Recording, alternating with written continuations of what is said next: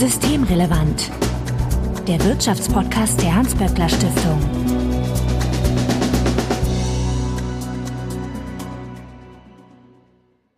Heute ist Donnerstag, der 20. Mai 2021. Willkommen zur 57. Ausgabe von Systemrelevant. Johanna Wenkebach, ich grüße dich. Grüß dich, Marco. Ja, Johanna, du bist die Leiterin des HSI, des Hugo Sinsheimer Instituts und ihr beschäftigt euch mit den arbeitsrechtlichen Fragen in der Hans-Böckler Stiftung. Und du warst auch schon wieder in einem Ausschuss des Bundestags. Ja. Welcher war es denn diesmal? Also äh, ich habe diese Woche drüber nachgedacht, hätte mir jemand vor einem Jahr gesagt, dass ich regelmäßig in Jogginghosen und Pantoffeln vor dem Bundestag Rede und Antwort stehen werde, dann hätte ich natürlich nur verwirrt geguckt. Tatsächlich ähm, ist es aber so, ja, äh, es war wieder Anhörung von Expertinnen und Experten im Ausschuss für Arbeit und Soziales des Deutschen Bundestages. Und da das aufgrund der nach wie vor anhaltenden Pandemiesituation eine rein digitale Sitzung war, habe ich da quasi nur mit einem oberen Körperteil zur Verfügung gestanden und trug unten die Jogginghose, was aber natürlich der Ernsthaftigkeit meiner Beiträge keinen Abbruch getan hat, denke ich. Denn das war ein aus gewerkschaftlicher Sicht und aus Arbeitnehmersicht wirklich sehr wichtiges Thema, um das es da ging. Ja, ich wollte dich jetzt tatsächlich fragen, ob du da online warst oder vor Ort. Äh, also wir hatten das jetzt nicht abgesprochen. Du hast mir meine Frage also so gleich vorweg beantwortet. Ich finde es ja immer interessant, dass das dann äh, alles, was früher nicht ging, plötzlich auf einmal machbar ist und da spart ja auch jeder einen Haufen Zeit dabei. Ja, das stimmt. Wobei ich schon finde, dass eben diese Atmosphäre, wenn man da mhm. zusammensitzt vor Ort, die anderen sieht, auch so ein bisschen reagieren kann. Das ist tatsächlich ein Thema, um das es inhaltlich auch ging, nämlich sollen eigentlich Betriebsräte so arbeiten oder nicht. Wir kommen also nachher nochmal darauf zu sprechen, aber die Argumente, die ich für die Betriebsratsarbeit da einbringen würde, gelten übrigens, finde ich, genauso auch für die Atmosphäre in diesem Ausschuss, denn viele haben dann da ihre Kamera ausgeschaltet, sodass man noch nicht mal Reaktionen Emotionen in den Gesichtern sieht. Und das ist einfach schon ein Unterschied, ob man mhm. vielleicht dann auch mal raunen und einfach physisch reagieren kann. Der wütende Experte. Wenn man Sachen anders sieht. Ja, also ne, es ist ja letztlich ja. auch Politik, die da gemacht wird. Wenn ihr schon mal im Bundestag wart, so live und vor Ort und aus eurem Ausschuss berichten möchtet, den ihr da besucht habt oder eben auch nicht, dann könnt ihr uns eine E-Mail schreiben an systemrelevant.böckler.de und eure Gedanken dazu mitteilen oder ihr erreicht uns auf Twitter at böckler-de. Also Hinweise, Korrekturen, Anregungen bitte einfach einsenden und Johanna findet ihr auf Twitter als at jo-wenkebach, letzteres mit CK. Mein Name ist Marco Herak und wir wollen uns heute über das Betriebsrätegesetz und seine Veränderungen unterhalten. Und ich habe kürzlich gelesen, dass laut dem Betriebspanel des Instituts für Arbeitsmarkt, das IAB, 2019 nur neun Prozent der mhm. betriebsratsfähigen Betriebe in Westdeutschland und zehn Prozent der betriebsfähigen Betriebe in Ostdeutschland über einen Betriebsrat verfügen. Mhm. Das ist ja erstaunlich wenig, wenn man das mal so als Zahl sacken lässt. Und nun soll es ein verändertes Gesetz geben. Das Gesetz gibt es ja schon, das, naja, Union Busting, wie man das Ganze so schön nennt, also die Verhinderung äh, des Errichtens einer Gewerkschaft im Betrieb. Das Union Busting soll erschwert werden. Und, sorry, da müssen wir jetzt alle durch, die Union ist nicht begeistert. Nein, die Union ist nicht begeistert, die FDP auch nicht sonderlich. Noch zu den Zahlen, die du gesagt hast. Also das bedeutet, dass nur 40 Prozent der ArbeitnehmerInnen in Deutschland durch einen Betriebsrat vertreten werden. Und du hast jetzt Union Busting angesprochen. Im Arbeitsrecht ist es ja so, es gibt einmal Betriebsräte und Rechte für Betriebsräte und diese betrieblichen Interessenvertretungen. Und dann ähm, gibt es Gewerkschaftsrechte, die sich aus dem Grundgesetz äh, herleiten, die nochmal anders funktionieren und eben nicht gesetzlich so im Einzelnen ausgestaltet sind, sondern immer wieder zurückgeführt werden auf das Grundgesetz. Die Rechte von Betriebsräten, also betrieblichen Interessenvertretungen, sind im Betriebsverfassungsgesetz geregelt. Und da sind festgeschrieben Mitbestimmungsrechte, also bei welchen Themen darf der Arbeitgeber nicht alleine entscheiden, sondern muss die Interessen, die gewählte Interessenvertretung der Beschäftigten mit einbeziehen und mit ihnen gemeinsam eine Lösung für ein bestimmtes Thema finden. Und da gibt es unterschiedliche Abstufungen. Es gibt erzwingbare Mitbestimmungsrechte, also wo wirklich im Zweifelsfall der Betriebsrat auch sagen kann, hier, ihr versucht hier ein Thema zu regeln, wo wir Mitspracherecht haben. Und dann gibt es eben gesetzliche Mechanismen, diese Mitbestimmung auch durchzusetzen. Dann gibt es Beratungsrechte, also wo der Betriebsrat angehört werden muss, sich einbringen kann, aber eben im Zweifel der Arbeitgeber alleine entscheiden kann. Und die mildeste Form sind Unterrichtungsrechte, also wo es einfach nur darum geht, dass der Arbeitgeber die Interessenvertretung informieren muss darüber, was er plant oder vorhat. Und ich denke, wenn man das so erklärt, wird auch schon gleich ganz deutlich, worum es geht. Es geht um Machtfragen, also etwas, was von Arbeitgeberseite gerne gesagt wird, ist dieser Satz der Herr im Hause. Ne? Das ist so dieses alte Bild, das ist mein Unternehmen, mein Betrieb und ich entscheide hier, wo es lang geht. Und dieses Prinzip wird durchbrochen durch Mitbestimmung. Das haben wir seit 100 Jahren, das ist erkämpft worden. Das ist wirklich, ja, eine blutige Revolution gewesen, das durchzusetzen. An dieser Stelle der Wirtschaft wirklich Demokratisierung zu ermöglichen. Und wenn man sich jetzt anschaut, wie zäh im Kabinett dieses Ringen um diesen Kompromiss, das Mitbestimmungsrecht zu reformieren war, dann zeigt das, dass die Machtfragen immer noch genauso wirken wie vor 100 Jahren, als zum ersten Mal erstritten wurde, dass es überhaupt Interessenvertretung von Beschäftigten gibt. Wir hatten ja in einer vorherigen Folge schon mal drüber gesprochen, so ganz kurz. Und da haben wir auch festgestellt, dass ja die Koalition im Koalitionsvertrag, also die große Koalition in dem Fall, beschlossen hatte, dass äh, sie an dieses Gesetz rangeht, ne? mhm. ne? dass sie da eine Stärkung vornehmen möchte. Und jetzt haben wir Ende der Legislatur, ne? also ist mhm. jetzt wirklich kurz vor Schluss, im September, Ende September sind Wahlen. Und da hat man sich ja jetzt dann doch noch durchringen können, das irgendwie durchzubringen. Es fängt aber schon irgendwie da auch damit an, es sollte eigentlich mal Betriebsräte-Stärkungsgesetz heißen. Mhm. Ne? Mhm. Auch das haben die jetzt geändert. Wie heißt denn das Ding? Das heißt jetzt Betriebsräte-Modernisierungsgesetz. Mhm. Also die Stärkung ist aus dem Titel gefallen. Und wenn wir jetzt gleich über die Details reden, muss ich leider sagen, das ist auch nicht nur eine kosmetische Änderung im Titel, sondern da sind, ähm, nachdem es vom Bundesarbeitsministerium den Entwurf ähm, gab aus dem Haus von Hubertus Heil, also wirklich an einigen entscheidenden Stellen auch nochmal Aspekte geschliffen wurden, die essentiell sind und die essentiell sind für das Ziel, das das Gesetz eigentlich hat, nämlich Betriebsratswahlen zu erleichtern und zu vereinfachen. So steht es im Koalitionsvertrag. Und das steht da deshalb, weil die Zahlen so sind, wie du sie einleitend genannt hast. Denn um einen Betriebsrat zu haben und dann dementsprechend überhaupt auch über Mitbestimmungsrechte reden zu können, muss erstmal einer gewählt werden und initiiert werden. Und wir haben ja leider nicht nur die Daten aus dem IAB, die du genannt hast, ähm, zu den Zahlen, wie viele Beschäftigte haben einen Betriebsrat, sondern wir haben zum Beispiel auch eine Untersuchung aus dem Haus der Hans-Böckler Stiftung, die sich mit den Methoden befasst, die angewendet werden, um wirklich Betriebsratsgründungen zu bekämpfen und zu verhindern. Und die Methoden sind mannigfaltig und ein zentrales Feld ist natürlich die Leute, die sich als Erste in einem Betrieb hinstellen und sagen, hier, wir brauchen eine Interessenvertretung, wir brauchen dieses Gegengewicht, wir wollen einen Betriebsrat haben mit all den verbrieften Rechten, die dann da dran hängen. Diese Leute werden dann rausgemobbt aus den Betrieben. Die werden gekündigt, teilweise wird ihre Befristung nicht verlängert. Das ist natürlich ein ziemlich aufregender Prozess, derjenige oder diejenige zu sein, die in einem Betrieb so etwas anstößt. Das erfordert wirklich eine Menge Mut. Es wird von vielen Arbeitgebern, da haben wir ja auch wirklich zuletzt prominente Fälle gehabt, wo das auch deutlich wurde. Da wird von den Arbeitgebern teilweise sehr laut und deutlich ausgesprochen, das ist eine Person, die sich gegen unser Unternehmen stellt, die sich gegen unseren Erfolg als Unternehmen stellt. Das ist falsch, wir wollen das nicht.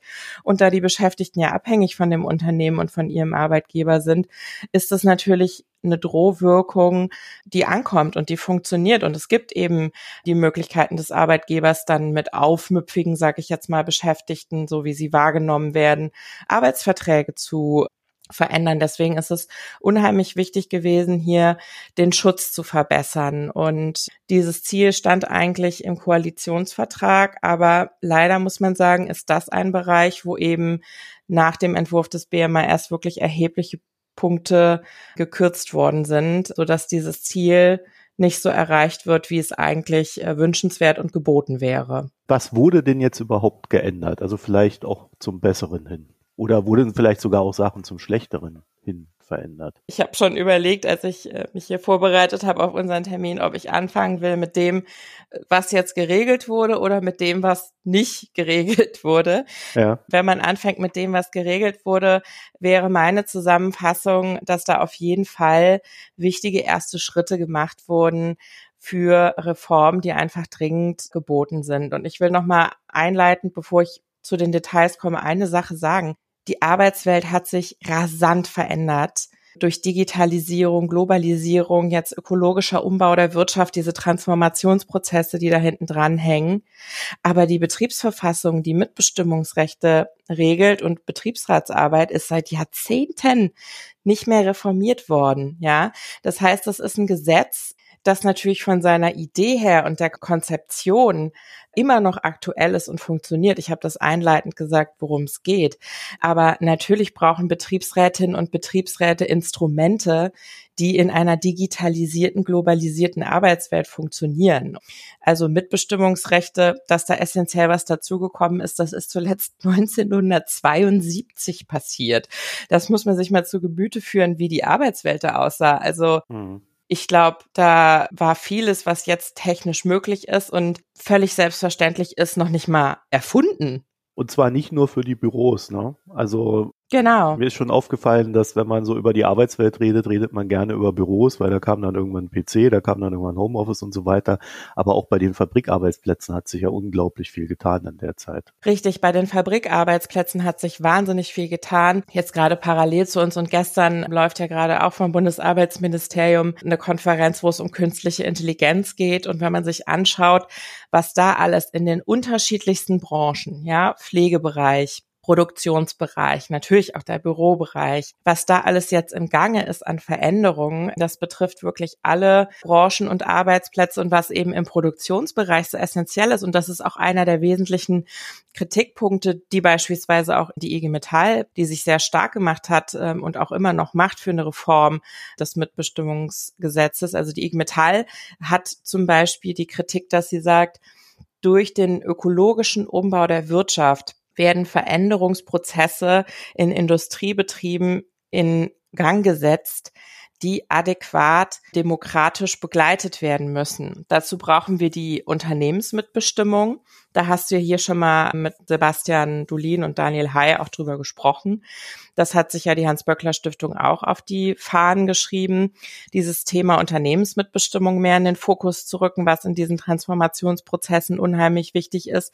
Aber das hat auch mit betrieblicher Mitbestimmung zu tun, weil Menschen teilweise ihre Arbeitsplätze verlieren werden oder sich Arbeitsplätze so radikal verändern, dass Weiterbildung und Qualifizierung ein ganz entscheidendes Schlüsselthema wird.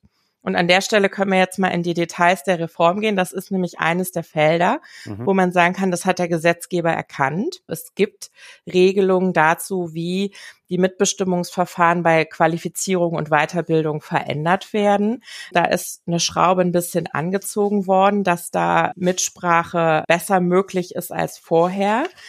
Es ist jetzt tatsächlich so, dass es Verhandlungen geben muss, wenn das Thema Weiterbildung und Qualifizierung im Betrieb ansteht oder der Betriebsrat eben auch möchte, dass es auf die Agenda gesetzt wird. Und neu ist jetzt nach der Reform, dass es auch in die sogenannte Einigungsstelle gehen kann. Das ist die Institution, die nach dem im Gesetz vorgesehenen Verfahren, wenn es keine Einigung zwischen Arbeitgeber und Betriebsrat gibt, auf den Plan tritt, um eben zu sagen, so, dann gucken wir jetzt hier gemeinsam nach einer Lösung. Aber in diesem Bereich von Weiterbildung und Qualifizierung, der jetzt zu Recht angegeben wird, ist es eben so, dass es keinen Einigungszwang in dieser Einigungsstelle gibt. Also wenn der Arbeitgeber sagt, ja, vielen Dank für eure Vorschläge, Betriebsrat, sehen wir auch, wollen wir aber anders lösen, dann kann das in der Einigungsstelle verhandelt werden. Wenn es dann da aber auch keine Lösung gibt, wird am Ende es doch so gemacht, wie der Arbeitgeber es für richtig hält. Ne? Und das ist natürlich noch eine Stufe zu wenig, wenn man bedenkt, wie sehr diese Qualifizierungsfragen auch Gerechtigkeitsfragen werden vor dem Hintergrund mhm. von Transformationsprozessen in den Betrieben. Zum Thema Kündigungsschutz. Wenn ich jetzt hergehen würde in einem Unternehmen und sage, ja, ich möchte einen Betriebsrat machen, kann ich dann entlassen werden? Ja, also natürlich ist es so, dass es schon Kündigungsschutz gibt, mhm. der aber eben bisher zu beschränkt war. Also zum Beispiel nicht geschützt waren bisher sogenannte Vorfeldinitiatorinnen.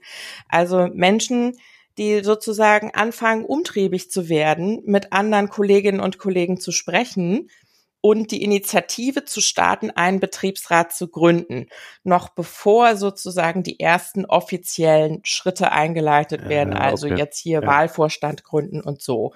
Und das war eben ein ganz wichtiges Anliegen, diese Leute auch unter Kündigungsschutz zu stellen. Und das wurde aber eben nur zum Teil gemacht. Da war das BMAS wirklich besser mit dem, was ursprünglich vorgeschlagen war. Und man muss ganz deutlich sagen, im Kabinett ist dann rausgestrichen worden, worden.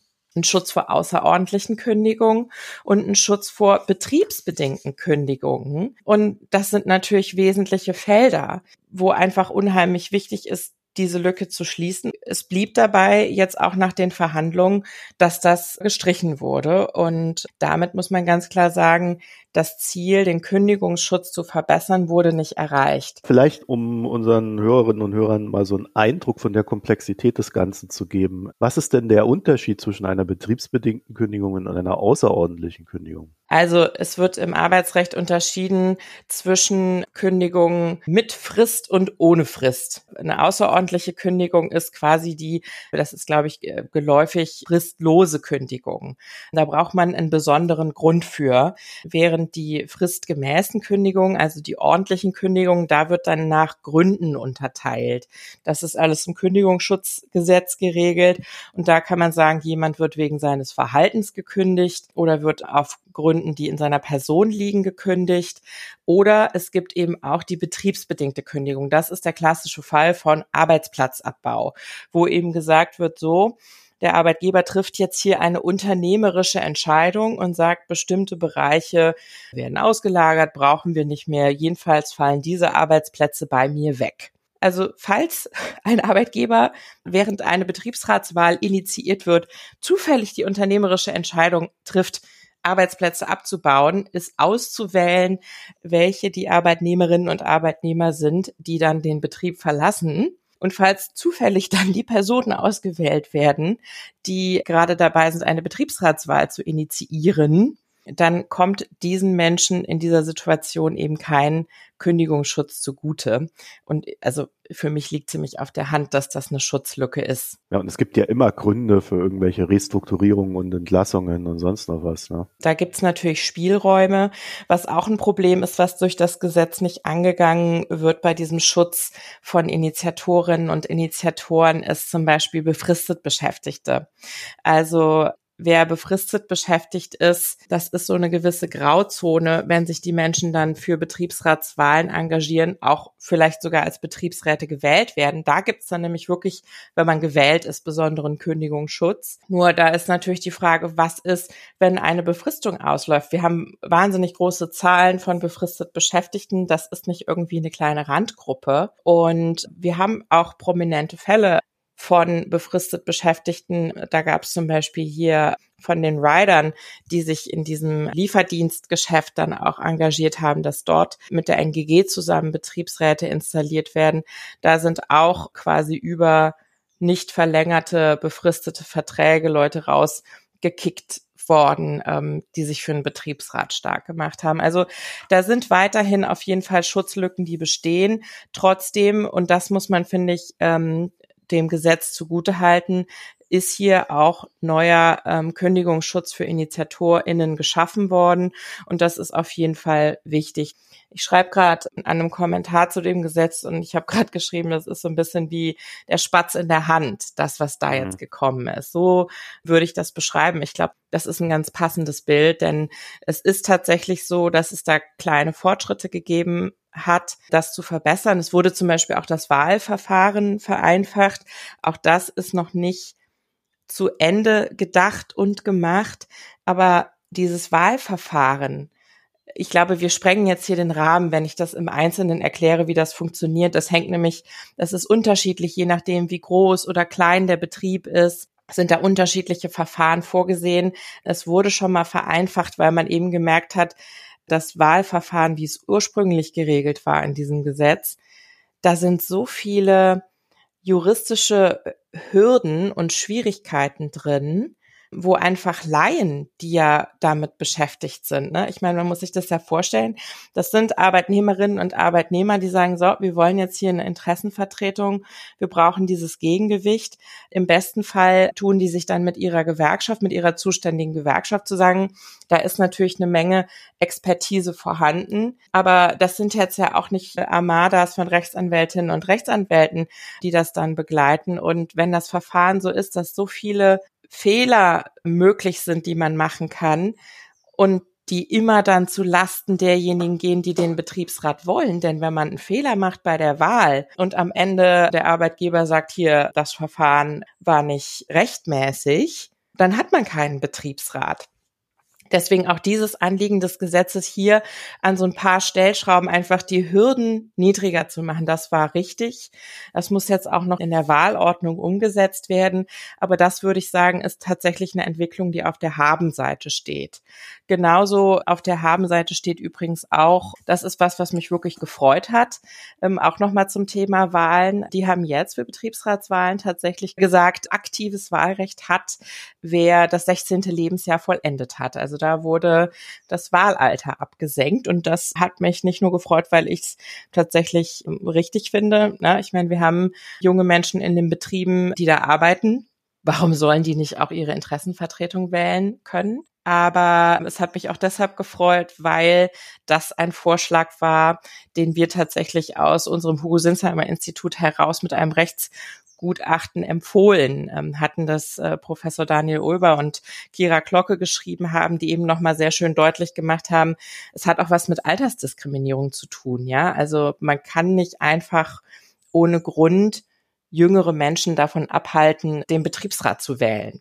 Und das wurde umgesetzt und das finde ich positiv. Ist ja auch so ein bisschen anschließend an die politische Diskussion, das Wahlalter auch für Bundestagswahlen mhm. und Landtagswahlen abzusenken. Ne? Es geht ja ein bisschen in die gleiche Richtung. Also das haben die natürlich in dem Gutachten alles auch angeschaut, aber ich finde, für die Arbeitswelt ist es einfach wirklich auch nochmal sehr eindeutig.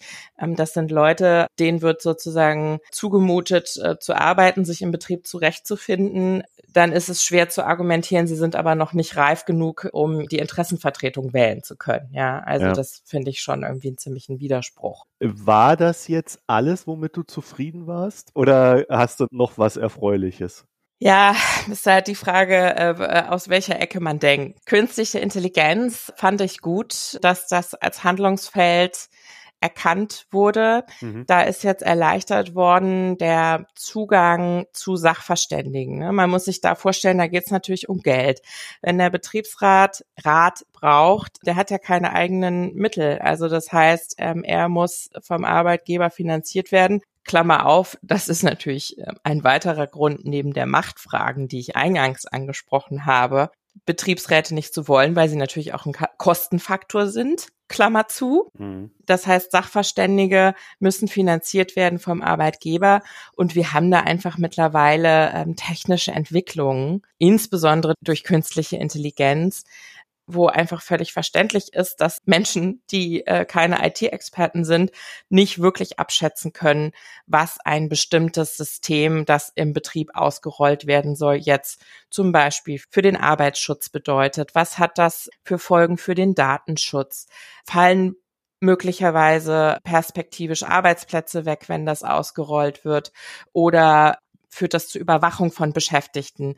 Ähm, all das muss man ja beurteilen können und dazu braucht man wirklich eine Menge von IT-Sachverstand und da geht das Gesetz jetzt an, dass der Zugang zu solchen Expertinnen und Experten als Beratern leichter wird. Das würde ich auf der Habenseite verbuchen. Allerdings ist da auch die berechtigte Kritik gewesen, dass man eben sagen kann, na ja, da gibt's schon äh, immer noch deutlich sichtbare Bremsmöglichkeiten der Arbeitgeberseite, dann eben doch das nicht zuzulassen oder zu beschränken. Da wird man jetzt sehen müssen, wie das in der Praxis funktioniert, das umzusetzen. Dann kommen wir doch mal zu dem Part, bei dem selbst die Politik selber dann einsehen musste, dass es kein Betriebsräte-Stärkungsgesetz ist, sondern nur ein leichtes Modernisierungsgesetz. Was wurde denn gekickt? Also was haben die denn rausgenommen? Also rausgenommen bei dem Entwurf, der schon da war, darüber haben wir schon gesprochen. Das, mhm. das sind jetzt diese abgeschwächten Regeln für den Kündigungsschutz, insbesondere von InitiatorInnen. Mhm. Es gab aber Sachen, die von Anfang an gar nicht im Entwurf standen. Das betrifft zum Beispiel das Thema Zugangsrecht von Gewerkschaften und Betriebsräten in digitaler Form. Das ist was, was wir gerade debattieren angesichts der Entwicklung, dass immer mehr Menschen überhaupt nicht mehr im Betrieb sind durch mobile Arbeit. Wir haben uns ja erst letzte Woche hier im Podcast darüber unterhalten, was für Formen das annimmt und dass sich das durchaus auch als Zukunftsthema jenseits der Corona-Krise ganz deutlich jetzt schon zeigt. Aber wir haben auch Betriebe, die von Anfang an gar nicht mehr als Betrieb im klassischen Sinne aufgestellt sind, wenn wir uns die Plattformökonomie anschauen, wenn wir uns anschauen, dass es einfach Bereiche gibt, wo eigentlich der Arbeitgeber eine App ist. Und da stellt sich natürlich die Frage, wie soll Interessenvertretung durch Gewerkschaften und Betriebsräte eigentlich funktionieren? Wenn es nicht mehr darum geht, irgendwo ein schwarzes Brett aufzuhängen und zu sagen, hallo, hier ist unser Büro, tretet ein, wir haben Sprechstunden, sagt uns eure Anliegen, wir können euch beraten, wir können euch helfen.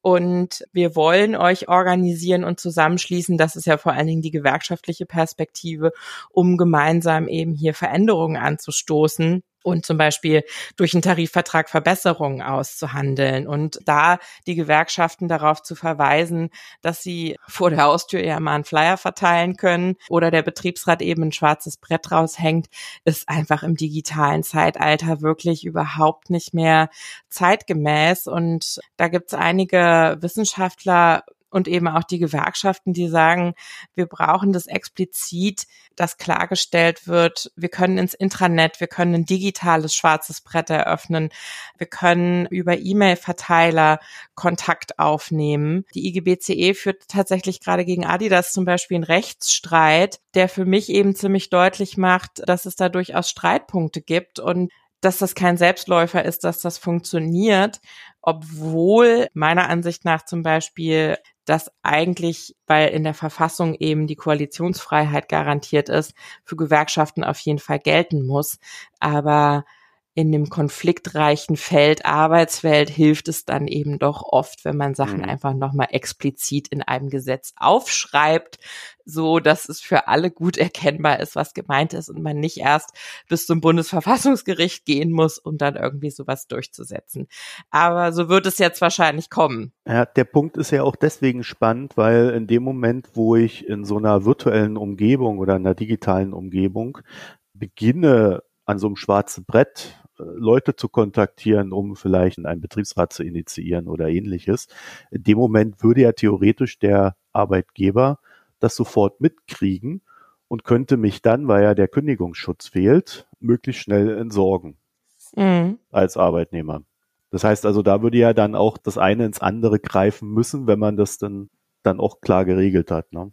Richtig, das ist alles aus unserer Sicht wirklich noch nicht zu Ende gedacht. Was zum Beispiel auch fehlt, ist einfach wirklich nochmal ein erzwingbares Mitbestimmungsrecht für diese Digitalisierungsprozesse. Da sagen wir, es bräuchte ein prozedurales Mitbestimmungsrecht, wo wirklich sichergestellt wird, dass von Anfang an, wenn Veränderungsprozesse, Digitalisierung, Transformation eingeleitet werden, da sichergestellt wird, dass der Betriebsrat eben nicht nur informiert und unterrichtet wird, sondern dass von Anfang an verabredet wird, so wird mit dieser Technik verfahren. Das bedeutet es für die Personalplanung. Das ergibt sich an, äh, für Weiterbildung und Qualifizierung daraus. Und ich habe mir gestern ein Panel angeschaut, zum Beispiel bei dieser Konferenz zur künstlichen Intelligenz des BMAS, wo mehrere WissenschaftlerInnen gesagt haben, wir wissen, dass die Prozesse nur funktionieren, wenn die Beschäftigten so abgeholt werden und von Anfang an sozusagen die Sicherheit besteht, dass da eben nicht nur der Unternehmer drauf guckt, mit was ist sozusagen mein Ziel für den Prozess und für den wirtschaftlichen Erfolg, sondern dass eben auch drauf geguckt wird mit der Brille von, was bedeutet das für die Qualität dieser Arbeitsplätze, die davon betroffen sind? Fallen die vielleicht sogar weg? Was verändert sich? Wie kann man sicherstellen, dass das gute Veränderungen werden? Und wo setzen wir auch Grenzen, rote Linien? Ja, also Thema Überwachung. Das ist ja all das, was sich durch die Digitalisierung da inzwischen an Fragen stellt es wurde dann auch sozusagen von Unternehmerseite gesagt, na ja, da haben ja die Unternehmen Interesse dran. In der anderen Debatte, die ich gehört habe, wurde gesagt, na ja, also Union Busting, das sind ja schwarze Schafe. Nur ich sage dann halt immer, es ist ja schön, wenn es Betriebe gibt, wo das funktioniert, weil sozusagen die Arbeitgeber von sich aus die Einsicht haben, dass es einfach demokratisch und mitbestimmt besser funktioniert. Aber es gibt eben diese schwarzen Schafe und für die muss es einfach klare gesetzliche Regeln geben. Und das ist ein konfliktbehaftetes Feld. Und wenn es da nicht wirklich durchsetzbare, klare Regeln gibt, auf die sich die Arbeitnehmerseite berufen kann, wird es nicht funktionieren an diesen Stellen. Und für diese Stellen werden die Regeln gemacht. Und es gab dann in der Debatte im Ausschuss zum Beispiel auch durch den Juristen des Arbeitgeberverbands den Hinweis, na ja, diese Zahlen, Marco, du hast sie eingangs genannt, äh, zu der geringen Repräsentanz von Beschäftigten und den äh, niedrigen Zahlen von Betriebsräten mittlerweile, das sei ja nicht so dramatisch, weil es, es gäbe ja auch andere Formen von Interessenvertretung. Kann man sagen, ja, das stimmt. Da werden teilweise irgendwelche Parallelstrukturen installiert für so ein gutes Gefühl, würde ich sagen. Nur und das sage ich nicht nur als Juristin, sondern auch als eine, die sozusagen diese Machtverhältnisse in der Praxis in den Betrieben erlebt hat. Wenn es zum wirklich harten Konflikt kommt, weil sich Interessen gegenüberstehen, und das passiert leider in der Arbeitswelt regelmäßig, weil Arbeitgeber und Arbeitnehmer unterschiedliche Interessen haben, und dann nicht ganz klar gesetzlich geregelt ist, dass die Interessen der Arbeitnehmerseite durchsetzbar sind, dann funktioniert es einfach nicht. Und deswegen ist das Betriebsverfassungsgesetz so wichtig und deswegen ist eine Reform, also im wirklichen Sinne dieses Gesetzes so wichtig, weil damit einfach sichergestellt wird, dass in der Arbeitswelt, wie wir sie heute haben, Mitbestimmung funktioniert und Demokratie funktioniert. Und ähm, ich glaube, das ist wirklich nicht zu unterschätzen, wie wichtig das ist. Deswegen, ich habe eben gesagt, Spatz in der Hand. Da gilt es auf jeden Fall, die Taube auf dem Dach im Blick zu halten. Und wir werden dann die nächste Bundesregierung damit nerven und bearbeiten, dass da eben einfach weitere Schritte wirklich ausstehen. Und äh, das Thema ist jetzt mit dieser Reform definitiv nicht erledigt. Ein Thema war auch die Digitalisierung der Betriebsratsarbeit. Ich vermute mal, da gab es auch sehr unterschiedliche Interessen, oder? Ja, das gehört auch nochmal zu den ambivalenten Themen. Und zwar habe ich ja schon am Anfang gesagt, wie ist das eigentlich, wenn man eben nicht mehr physisch beisammen sitzt, miteinander diskutiert, mhm. ähm, in einem Raum präsent ist, in demokratischen Prozessen, sondern sich alle nur noch auf einem womöglich sogar ausgeschalteten äh, Bildschirm sehen. Und das ist eben etwas, was jetzt mit diesen Entwicklungen in der Corona-Krise einfach passiert ist. Also es gab eigentlich vorher die klare Regel im Betriebsverfassungsgesetz, dass der Betriebsrat in Präsenz tagt und vor allen Dingen auch Beschlüsse in Präsenz fasst. Und ähm, dann kam der Lockdown, der erste. Ähm, die Leute wurden alle nach Hause geschickt und die Betriebsräte haben sich gefragt, ja, wie können wir denn jetzt unsere Entscheidung treffen? Es stand ja ganz Wichtiges an, also Kurzarbeit zum Beispiel umsetzen in den Betrieben. Und da hat sich dann eben etabliert, dass ähm, quasi für die Zeit der Krise befristet die Regelung geschaffen wurde, dass Beschlüsse von Betriebsräten, Betriebsratssitzungen durch Telefon- und Videokonferenzen möglich werden. Und wir haben das in den Gewerkschaften wirklich sehr intensiv debattiert. Das ist natürlich praktisch und eine Erleichterung. Das lässt sich überhaupt nicht bestreiten. Äh, das spart Kosten und Zeit. Aber wir reden bei Betriebsratsarbeit von demokratischen Prozessen und auch von sozialem Zusammenhalt und Begegnungen. Und ähm, das ist unheimlich wichtig, dass das erhalten bleibt. Und man hat außerdem relativ schnell gesehen, dass die Arbeitgeber durchaus ein Interesse haben zu sagen, ach super, dann braucht ihr ja nicht mehr zu reisen, die Kosten spare ich mir gerne und dann braucht ihr ja auch nicht mehr zu Fortbildungen zu fahren. Das könnt ihr ja dann alles digital machen. Und ich glaube, es ist nicht sozusagen Schwarzseherei, wenn da befürchtet wird, dass das auch ähm, den Druck erhöht ähm, auf Betriebsräte, Kosten zu sparen, sich nicht mehr zu treffen und die einfach auch so ein bisschen nach außen gedrängt werden. Also jetzt wurde mit dem Gesetz die Befristung dieser Regelung aufgehoben und es ist jetzt die Zukunft, dass eben das dauerhaft möglich ist, dass Betriebsräte digital arbeiten. Uns war aus Arbeitnehmersicht wichtig vor dem Hintergrund eben, dass es einfach was anderes ist, wenn man direkt miteinander diskutiert und dass da wirklich auch Risiken drin sind in diesen Digitalisierungsprozessen für demokratische Prozesse, dass weiter im Gesetz steht, die Präsenzsitzung hat Vorrang und ist sozusagen die Norm und das Digitale ist eine Option. Die FDP wollte gerne, der war das sehr wichtig, dass auch Wahlen zum Beispiel digitalisiert werden. Und da gibt's doch relativ große Skepsis, denn es gelten, ne, die, wir haben das jetzt bei den Parteien zum Beispiel auch gesehen, Wahlgrundsätze. Geheime Wahl zum Beispiel. Also ich kenne sozusagen noch kein technisches System, wo wirklich sichergestellt ist, dass digitalisierte Wahlen einfach nur schneller und äh, kostengünstiger sind sondern wirklich auch sichergestellt ist, dass das trotzdem noch nicht manipulierte geheime Wahlen sind, ähm, die diesen Wahlgrundsätzen gerecht werden. Also ähm, das wurde aber jetzt nicht geregelt, ähm, dass das kommen soll. Das bleibt dabei, aber ich denke, das ist ein Thema, das auch in Zukunft noch diskutiert werden wird. Johanna Wenkebach, ich danke für das Gespräch. Herzlichen Dank, Marco. So, und wenn ihr uns eure Gedanken zu diesem schönen Thema noch mitteilen möchtet, eure Zufriedenheit oder vielleicht auch Unzufriedenheit, ich will ja nicht ausschließen, dass hier auch mal jemand zufrieden ist von unseren Hörerinnen und Hörern, ne? dann könnt ihr uns antickern auf Twitter at böckler-de oder eine E-Mail schreiben an systemrelevant.böckler.de. Also Hinweise, Korrekturen, Anregungen bitte einfach an uns senden, mit uns kommunizieren. Und Johanna findet ihr auf Twitter als jo-wenkebach mit CK. Ansonsten wäre noch die Möglichkeit, da haben wir nie drauf hingewiesen, aber in den jeweiligen Podcatchern eurer Wahl vielleicht so Sternchen zu hinterlassen oder ähnliches, da würden wir uns natürlich auch freuen. Also euch eine schöne Zeit und bis bald. Tschüss. Tschüss. Das war Systemrelevant, der Wirtschaftspodcast der Hans-Böckler Stiftung.